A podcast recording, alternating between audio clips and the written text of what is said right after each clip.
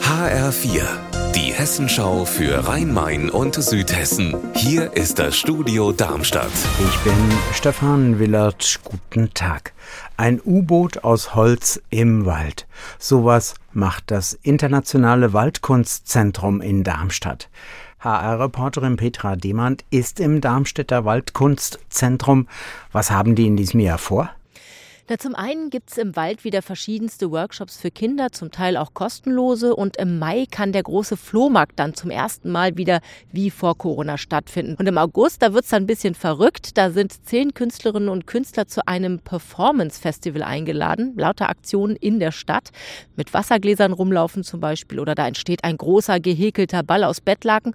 Oder kurios wird es bestimmt auch bei der Apfel-Performance. Eine 30-jährige Radfahrerin wird im Berufsverkehr von einem Tanklaster überrollt. Gestern war das. Heute ist bekannt geworden, dass die Stadt Darmstadt die Gefahr für Radfahrer an dieser Stelle kannte.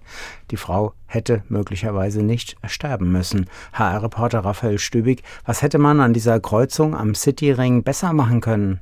Ja, momentan gibt es an dieser Ampelkreuzung zwei Linksabbiegespuren, aber keinen Radfahrstreifen. Und erst kürzlich haben die Stadtverordneten einen abgetrennten Streifen für Radfahrer beschlossen. Für die 30-jährige Radfahrerin kommt das aber leider zu spät. Die Initiative Radentscheid hat für sie morgen Abend um 18 Uhr zu einer Mahnwache an der Unfallstelle aufgerufen. Da will man dann wie immer bei einem tödlichen Radunfall ein weiß gestrichenes Fahrrad, ein sogenanntes Ghostbike als Mahnmal aufstellen. Ein Leben ohne Toilette und ohne Dusche. Für die Obdachlosen im Frankfurter Bahnhofsviertel ist das Alltag. HR-Reporterin Marie-Katharin Fromm in Frankfurt. Das wenigstens soll sich ja jetzt ändern. Wie?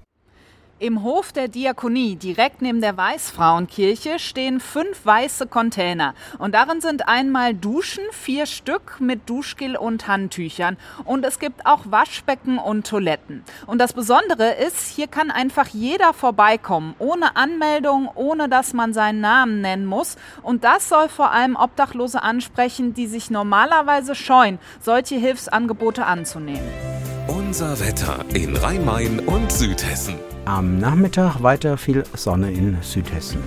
Die Temperatur in Mörfelden-Walldorf bei 11 Grad. Ihr Wetter und alles, was bei Ihnen passiert, zuverlässig in der Hessenschau für Ihre Region und auf hessenschau.de.